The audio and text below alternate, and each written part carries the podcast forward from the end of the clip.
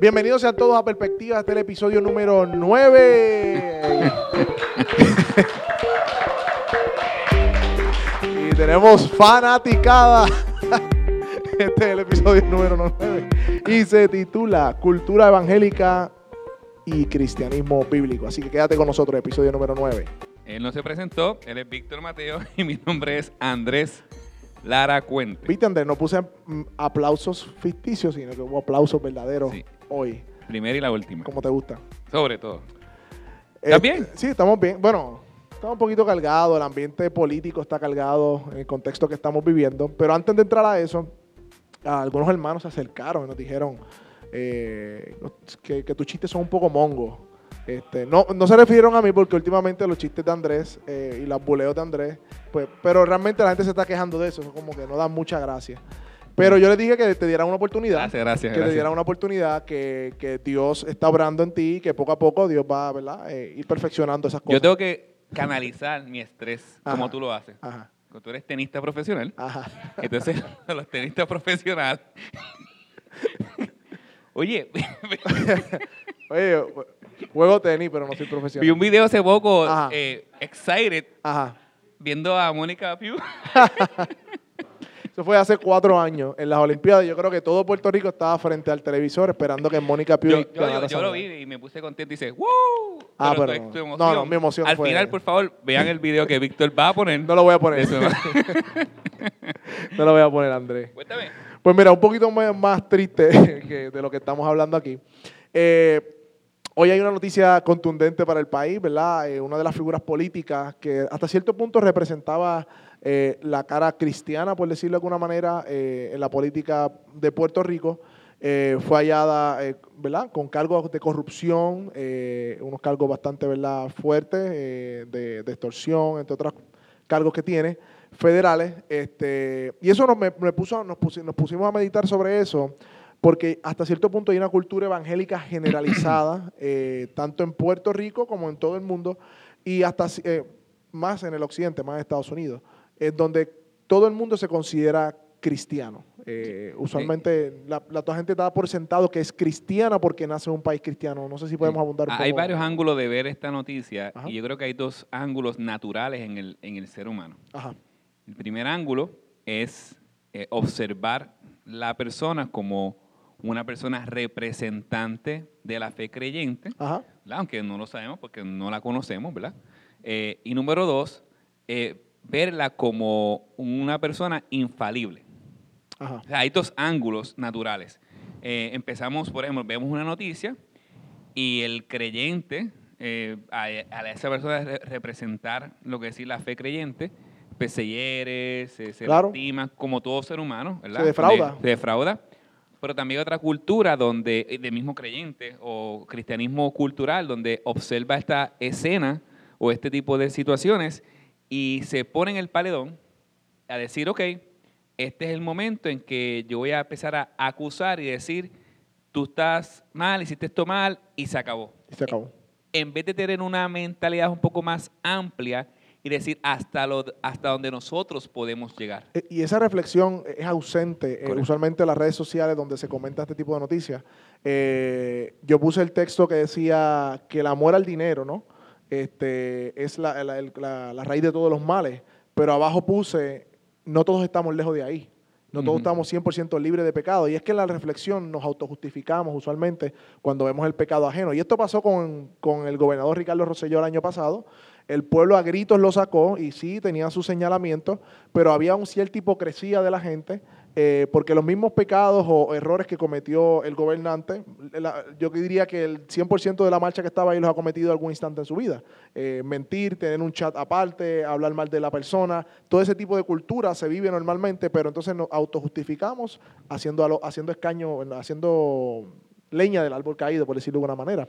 Pero eh, también está este aspecto de que porque yo represento los valores cristianos, tales como el trabajo, el amor, La justicia. eh, portarme bien moralmente, llevarme bien con la ley, pues como yo represento esos valores, pues yo soy cristiano. Y usualmente, si tú cuestionas eso en una persona que realmente bíblicamente no lo es, se, se- se- se incomoda. Porque generalmente las personas tienen una concepción de sí misma como creyentes, pero realmente bíblicamente, ¿cuáles son esas marcas que dice la Biblia que una persona es verdadera creyente? Yo creo que deberíamos hacer ese análisis como tal. Sí, este, y es importante, abundando un poquito más en el punto que acabaste de decir antes de entrar a las marcas, es la cultura cristiana, la cultura latina o contexto puertorriqueño, por así decirlo, es una cultura que se cree cristiana porque nació en un país donde se habla de Cristo y la religión. Pero cuando tú examinas la cultura cristiana, bíblicamente está lejos de lo que significa ser un cristiano a la luz de la misma, del mismo Cristo. Entonces, eh, tal vez nos podemos considerar cristianos porque mi mamá, mi papá, mi tío, mi abuela, mi familia es cristiana o católico romana o como le quieras llamar, pero cuando nosotros examinamos ese tipo de cristianismo a la luz de lo que dice la palabra, es un cristianismo completamente antibíblico, o sea, no es cristianismo, es una religión, una cultura cristiana, entre comillas, pero no lo es. Ahora bien, la pregunta, ¿cómo nosotros podemos identificar tal vez si somos cristianos o si eh, somos cristianos o cómo una persona puede identificarse a sí misma, si es, si es cristiana o identificar a un cristiano. ¿Cuál de las dos? Bueno, también podemos comenzar con lo que nos hace cristianos, que es la salvación eh, del alma. Punto. Ya. Eh, el perdón de nuestros pecados a través de Cristo Jesús. Una obra sobrenatural de gracia, no por obras, donde Dios en su infinita gracia, misericordia y bondad, porque Él así lo quiso, le da a la salvación y el perdón de pecados a todos aquellos que creen y se arrepienten por medio de la obra sobrenatural del Espíritu Santo. Y eso es lo que es una salvación del alma, por así decirlo. Ahora bien, esa salvación del alma, que es el perdón de nuestros pecados a través del sacrificio sustitutivo de Cristo, tiene otras evidencias visibles donde nosotros vamos a poder analizar si la persona ha sido salvada. Eso se llama la conversión. Claro, y eh, que, otra palabra es el nuevo nacimiento. Eh, yo diría que más que decir tú eres cristiano o tú eh, vas a la iglesia, tú has nacido de nuevo. Yo creo que es más preciso hoy día decir de esa manera, porque mira cómo la Biblia describe el cristianismo a un verdadero creyente. Es uno, cuando Nicodemo le preguntó a Jesús en Juan 3, ¿cómo puedo ver el reino de Dios? Él dice, Jesús le dice, tienes que nacer de nuevo. O sea, el nuevo nacimiento, o sea, mira cómo se compara eh, al, verdadero creyente. Una persona que primero, que para ser nuevo un creyente no es una voluntad tuya. Tienes que nacer de nuevo. Si, algo hicimos nosotros... No, de carne, no de voluntad humana, como dice Juan 1 al 12, sino por voluntad de Dios. Y él pregunta, ¿cómo es eso? Y, y Jesús le responde, bueno, el viento sopla donde quiere. Este, y hace como quiere. O sea, eh, hablando de la voluntad de Dios soberana sobre la salvación de los hombres. Número dos, Pablo cuando habla dice que somos nuevas criaturas. O sea, que hay una correlación del nuevo nacimiento con todo lo que nosotros éramos en un momento dado hasta que conocemos el Evangelio y todo entonces lo que somos. Si ese cambio radical no ha pasado en nuestras vidas, yo, creo que no podemos llamarnos eh, eh, bíblicamente creyentes o cristianos verdaderamente, porque no ha habido una regeneración que es un nuevo nacimiento, que es literalmente un cambio de 180 grados. Hay personas que dicen, no, yo, yo, yo estoy yendo a la iglesia, pero yo soy la misma persona. Pues tú, pues tú no has nacido de nuevo, porque el que nace de nuevo, literalmente el término lo dice, es otra persona. Nueva criatura en Cristo Jesús, es nueva criatura. Y una de las evidencias de esa conversión, número uno, empieza por los deseos. Claro. Los deseos que una persona antes tiene, antes de ser salvada por Dios, son deseos completamente, y, dije, aclaro la palabra, completamente inclinados hacia el pecado y la maldad. Quiero hacer mi propia voluntad, mis deseos, mis pasiones, mi lujuria, mi, como dice Efesios capítulo 2, eh, arrastrado por los deseos de este mundo. Número uno. Número dos, detesta las cosas de Dios, no me interesa nada de Dios. O tal vez sí me interesa algo de Dios, pero es con una intención de glorificarme a mí mismo. Entonces, eso, empezando por ahí, la conversión transforma eso en deseos puros, santos y genuinos hacia hacer la voluntad de Dios. y para la gloria de Dios. Y para, la gloria de Dios. Empiezas a amar lo que Dios ama, atesorar lo que Dios atesora y aborrecer lo que Dios aborrece, que es el pecado. Eso es una evidencia clara de la conversión en nuestra alma y por consiguiente en nuestros pensamientos y en nuestras acciones. Nuestras acciones van a ser completamente diferentes, aunque parte de las, de las evidencias es la lucha con el pecado. Ahí dijiste varias, pero para ir desglosándola en algún sentido, eh, número uno, el cambio de deseo. Eh, yo deseaba el pecar, y cuando hablo de pecar, la gente usualmente piensa en, en asesinato, adulterio, pecar, eh, aún haciendo cosas buenas, deseaba que la gloria de esa cosa buena fuera para mi propio nombre. Ya eso es pecado. Aunque sea la caridad de regalarle un millón de dólares al orfanato tal, tal, si tú lo haces para, si, si, se está haciendo para que yo sea glorificado, ya eso es un pecado. O para sentirte bien con tu mismo. O para, y eso es peor todavía porque estás entonces engañándote a ti mismo. Este, así que vivíamos para pecar, para nosotros mismos. Cuando conocemos el Evangelio hay un cambio de deseo. Ahora queremos vivir para Dios. Jesús lo dijo, el que quiera seguir el pos de mí, eh, niegues a sí mismo, tome su cosa, deja de vivir para ti y comienza a vivir entonces para mí como siervo mío. El otro, número dos, dijiste, es un arrepentimiento continuo. Eh, yo creo que la marca de un creyente verdadero es un arrepentimiento continuo. No sé si quieres abundar. Sí, voy a hablar abundar en eso porque eso es bien importante. Nosotros nos arrepentimos de, de, estos, de dos maneras principales. principales. Número uno, de querer ganarme el favor de Dios por nuestros méritos, ya sea salvación, ya sea méritos eh, o cosas, ¿verdad? Nos arrepentimos sinceramente de eso y nos arrepentimos de nuestro pecado y de nuestra propia maldad. Ahora bien, ese arrepentimiento continuo se ve de esta manera. Por ejemplo, yo ahora mismo eh, eh, era un, soy un inconverso. Ahora mismo soy un inconverso, llego a mi casa y está el bote de basura lleno. Eh, llego de trabajar cansado, veo a mi esposa, está acostada en, su, en, su, en su mueble y le digo, ¿por qué tú tienes ese bote de basura ahí lleno? Boom, me encierro y me voy. Eso es un inconverso. Ahora te voy a ilustrar un creyente. Un creyente llega a la casa, ve el bote de basura lleno. Un ejemplo cotidiano. Ve, a, la, ve a, la, esposa acostada en la cama descansando. dice, ¿por qué tú tienes eso ahí? Me molesta siempre eso. ¡Bum! Cierra la puerta y se va. Pero... La diferencia está. Ahí vamos. De repente, el creyente le da un peso genuino en su corazón porque pecó contra Dios. Un picor ahí que no te deja quieto. Pecó contra Dios. Y corre al instante a resolver el problema y le pide perdón a su esposa y dice, ¿sabes qué? Perdóname. Te grité, la Necesito la gracia, el evangelio. Voy a dar un giro de 180 grados que el Señor me ayude a caminar por fe y en fe. ¿Y qué pasa? Él lucha para no volver a hacerlo, porque quiere amar a Dios. ¿Viste la diferencia? Claro. Eso es una evidencia de, también de eso. Sí, que quizás el primer ejemplo se arrepienta, pero por conveniencia. Sí, porque... Porque sabe que después quizás ah, la esposa... Va a dormir, con el perro. Ah, pero, pero, el verdadero creyente lo hace con genuinidad y, no, y amando y queriendo. Y otra cosa importante que la falsa religión hace, no es querer hacer el mal, hacer el mal y después llegar a las 12 de la noche y arrepentirme. eso, es, eso es evidencia de que no has nacido de nuevo. Es querer hacer el bien.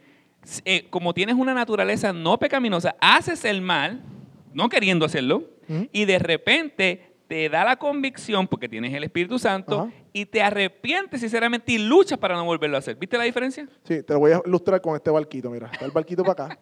El creyente va en contra de la corriente.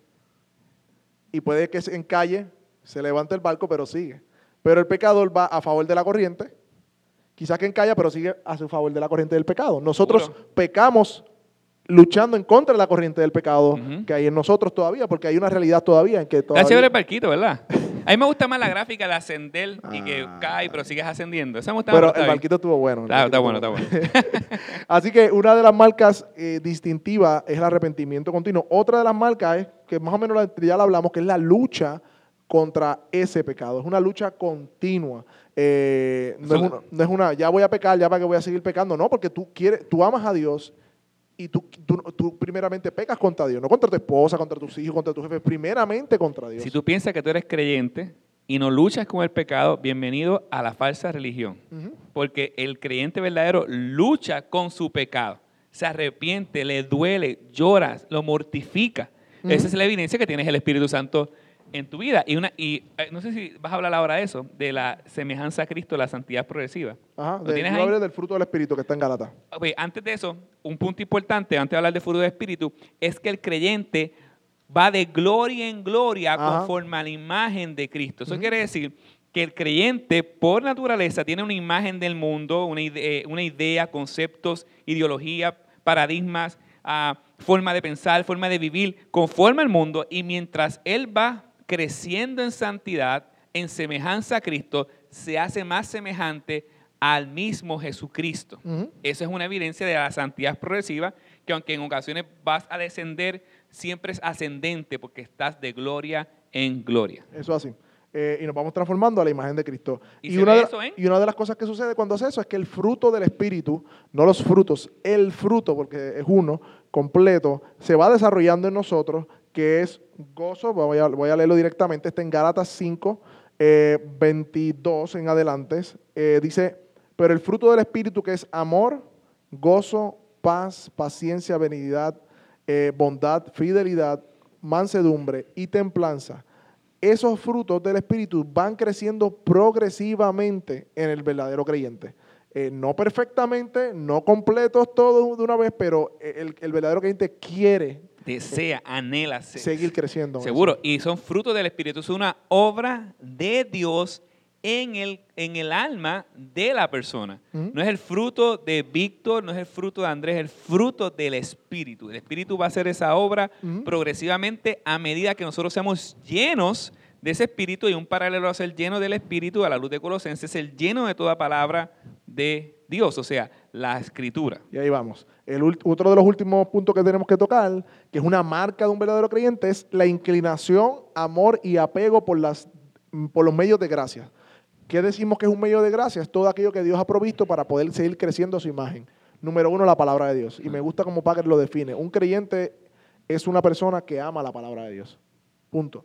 El amor por las escrituras, eh, por la verdad. eh, y un creyente, obviamente, como ama la verdad, va a pasar tiempo. Uno, uno, lo que uno ama, uno invierte su tiempo, su Esfuerzo y recursos y, esfuerzo. Punto. Tú quieres saber qué tú amas, mira dónde estás gastando tu tiempo, tus recursos y tu esfuerzo. Eh, porque así demostramos el amor. ¿no? Me- Mejor que digamos a nuestras esposas, yo te amo, pero ni siquiera saco tiempo contigo. Yo estoy, estoy contradiciendo con mis hechos mis palabras. Correcto. Así que La oración. la oración, el segundo, eh, ¿verdad? De, todos los medios de gracia, la oración, eh, pasar tiempo en intimidad, en oración con Dios y la comunidad de creyentes, porque Dios nos salva, pero no deja como eh, Huérfano. llane- llaneros solitarios. Nos une, a la, nos adopta como familia y nos une a una comunidad de fe. Y ahí se aplica otros medios de gracia, Otro que más. la confesión de pecado, que la evangelización en, en- en familia. Todos esos son medios de gracia para hacernos conforme a la imagen de Cristo. Y el- Santiago lo dice. Sí, y el punto es que si estas marcas no están claras en la vida tuya que estás viendo quizás este video, pues la- el llamado de Dios es tanto al creyente, ¿verdad? Que, que ha sido, que dice que es creyente, como aquel que entiende que no lo es, a examinarse si está en la fe. Cuando Pablo escribe Primera de Corintios y Segunda de Corintios, ya al final de Segunda de Corintios, él está ya como que tirando los últimos cartuchos y él explica, Ajá. él está diciéndole, mira, eh, arrepiéntete de este pecado, arrepiéntete de este, peca- de este pecado en Primera de Corintios, en Segunda de Corintios el fruto de que sí las personas se arrepintieron como una evidencia de que sí realmente son creyentes y después, al final, él le dice a un grupo que todavía estaban negando a, a Pablo y negando el arrepentimiento, examínate si estás en la fe. Así que es- esos son evidencias de que nosotros debemos de examinar si nosotros estamos en la fe o no. Y eso es un punto importante. Y es algo bíblico. ¿Seguro? Que está en la Biblia, pero hoy día, en una cultura de tolerancia, usualmente uno tiene estas conversaciones o apunta hacia eso, lo primero que las personas hacen es ofenderse. Porque hay un derecho generalizado de todo el mundo creer que es algo que no es, sin verificar si lo es. Y si tú, por alguna instancia, puedes cuestionar eso de que la persona dice que es cuando no lo es, pues en vez de reaccionar para examinarse, reaccionan para ofenderse y defenderse. Y yo creo que otra de las marcas distintivas de un verdadero creyente es la humildad. Eh, Dios Sí. hace un corazón humilde y cuando habla el Samuel del Monte, bienaventurados los mansos, bienaventurados los contritos de espíritu. ¿Cómo, As- una pregunta, pero Ajá. ¿cómo luce la humildad, eh, Víctor? Porque humildad puede ser, no sé, caminar cabizbajo, flagelándote. ¿Cómo luce la humildad para las personas que nos están viendo? La humildad luce reconociendo primero la falta. Cuando, cuando uno es tiene una actitud de reconocer eh, y examinarse primero antes de, eh, es una de las maneras en que uno eh, expresa humildad. Y la otra manera también de expresar humildad, yo quiero saber cuán orgullosos somos y cuán poco humildes somos, es cuántas veces nuestra, la palabra perdón sale de nuestra boca. Cuántas veces perdonamos, cuántas veces tenemos una actitud de perdón. También habla de la humildad que, que hay en nosotros. Bien. Este, la crítica, eh, self-righteousness. Self-righteousness. Righteousness. Estoy como José lo ahora. Autojustificación. Auto- cuando criticamos y nos sentimos superiores a otros, estamos reflejando lo contrario a la humildad. Que es orgullo. Eh, By the way, el self-righteousness. Oh, Oh, oh. oh, José Autojustificación. La autojustificación es sutil. Yes. O sea, cuando decimos autojustificación, no es que tú de manera me dices, no, porque tú pecaste. No, no. Es que cuando decimos tú, ya hay un sentido de Ajá. superioridad en la otra persona. Así que eh, Pablo lo mismo lo dice, cuando vayas a corregir, ten cuidado que tú no vayas a caer también lo mismo. Tienes, no es que no lo hagas, es que lo hagas con, Con la templanza, el espíritu de mansedumbre. Decir, sabes que yo pasaste por eso, debes de arrepentirte, pero ora también por mí porque yo puedo caer por el mismo pecado. Y una pregunta que queda en el Intel. ¿Un creyente verdadero entonces puede pecar? Sí. No quiere pero- pecar, pero puede pecar. La diferencia clara entre un creyente verdadero y un creyente eh, de cultura, que es lo Ah, que estamos tratando de decir, cultura. es en lo que dice Primera de Juan, abundar en el pecado. El abundar en el pecado es una persona que practica, desea y anhela constantemente el pecar. O anhela pecar, fíjate constantemente, anhela pecar. Ahora bien, un creyente es todo lo opuesto. No practica, no anhela el pecar, sino la santidad. En su alma, en su corazón, estoy hablando de aspectos exteriores. En su corazón no desea hacer el mal, sino el bien. Sí. Ahora bien, cuando una persona abunda en un pecado, practica, es lo mismo que una persona que, que ahora mismo, por ejemplo, yo le digo a Víctor, Víctor, vamos a jugar tenis. Víctor practica tenis. Yo no practico tenis. Él va, ¿cuántas veces en semana? No voy a decir. Este es un ejemplo hipotético. Víctor va cinco veces en semana. Y de repente el, el- el Víctor está practicando, Me duele- me duele practicando esto. tenis, practicando tenis, practicando tenis. Pues, ¿qué está haciendo él? Pues practicando. Ahora bien, cuando Víctor me invite a mí a jugar tenis, me da una pela. Porque, porque yo no juego tenis. O sea, que yo cuando voy a jugar tenis, si lo hago dos veces al año, no es una práctica.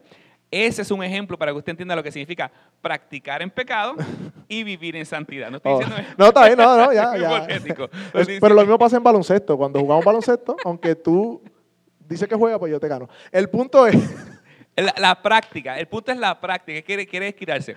El, el- el- el que practica un deporte, pues porque eso mismo, que lo practica, es un deportista. El que practica el pecado es un pecador constante que vive amando y deseando el pecado. El, que, el que el creyente no lo practica, aunque ocasionalmente peque, porque tiene una naturaleza no dice que la redimida simiente aún. de Dios está en él. Correcto. Ya. Eh, de manera de conclusión, Andrés, yo creo que este tema es bien importante eh, porque lo peor, eh, hay uno de los textos que están en la palabra, en la Biblia, que dice que en aquel día muchos me dirán Señor, Señor. Está en el Sermón del Monte, al final en Mateo 7, y yo les declararé, apartados de mí, hacedores de maldad, yo no lo conozco. Y muchos de los que estaban diciendo Señor, Señor en los últimos días eran personas que parece ser que estaban en la cultura evangélica. El trigo, la- el trigo y la cizaña crecen juntos. Hicimos Son en parecidos. tu nombre, profetizamos en tu nombre, hicimos milagros en tu nombre, que es peor aún. O sea, el peligro no está más tanto en el que está afuera y sabe que está mal, sino el que está dentro y cree que está bien cuando no está bien. Y el, el llamado es a examinarnos. Y, y lo, y lo digo para allá y lo digo para acá, porque todos los días nosotros tenemos que examinar nuestro corazón porque tendemos al orgullo, tendemos al pecado, tendemos a, a- la idolatría, tendemos a mucho, por eso el arrepentimiento es continuo. Este, pero yo creo que la, la palabra nos llama a nosotros, examíname, oh Dios, y mírase en mí, dice el salmista, camino de perversidad, porque ahí hay pecados y todos que nosotros ignoramos que no tenemos, que sabemos que tenemos, pero los ignoramos que los tenemos y están allí. Y, el llamado es el examinarse, porque el Evangelio del Señor Jesucristo es capaz de perdonar todos nuestros pecados, pero para que podamos, para que podamos entrar en esa salvación y el reino de Dios, tenemos que tener un, sentido de verdad de que estamos mal delante de Dios. Hay un texto que dice, Jesús dice a sus a sus fariseos, los sanos no necesitan médicos. Mientras yo me siga viendo como que estoy bien y no necesito, porque yo estoy bien culturalmente, no le hago mal a nadie, pues yo no voy a ir al médico. Pero aquel que reconoce que tiene una enfermedad, que es el pecado, y que no puede ir a Dios, por más moralista que sea, por más bien que se porte ante la sociedad, o por más mal que lo haga, hasta que tú no reconozcas que necesitas a un Salvador, no vas a ser salvado. Y yo creo que, que el llamado es a examinarnos y a creer en el Evangelio que hay perdón de pecado. Yo creo que esta es la, la parte hermosa de todo esto, es que aún para la hipocresía y para todos estos pecados que hemos mencionado y aún los pecados ocultos que yo tengo, que Andrés tiene y que todos tenemos, hay perdón de pecados, aquellos que están en Cristo. En Cristo. Así que, ya, Andrés. ¿Vamos bien? Eh, después quiero hacer un, queremos hacer un podcast relacionado al tema de la política. Ey. Este, hay que prepararlo porque yo tengo unas posturas bíblicas referente a estas personas que entran a la política con la promo del cristianismo, Hmm. que sí que tener cuidado con eso, eh, versus nuestro, nuestro sentido de sí involucrarnos Sí. en asuntos de política. Somos ciudadanos de dos reinos. Seguro. Ciudadanos celestiales, pero ciudadanos de aquí del reino de la tierra. Así Así que nada, que eso lo hablaremos pronto. lo haremos pronto, Andrés, y te invito a jugar tenis. Si quieres, te doy una clínica, ya que estás tan emocionado con mi La persona humilde responde, sí, por favor, enséñame. Estoy probando la humildad, Andrés. enséñame, Víctor. Oh, Víctor, enséñame. Gracias. Eh, Esa humildad está fingida. Oh, Gracias por conectarse a Perspectiva una vez más. Este, pueden compartir el episodio, este es el episodio número 9, Andrés. Este, así que pronto tendremos una acerca de política y las plataformas son, Andrés, no, yo no tú. lo puedo decir. SoundCloud, Spotify, Este lenguaje yo... YouTube, Facebook y Apple Podcasts. ¿Se Sí, pendiente? nos vemos.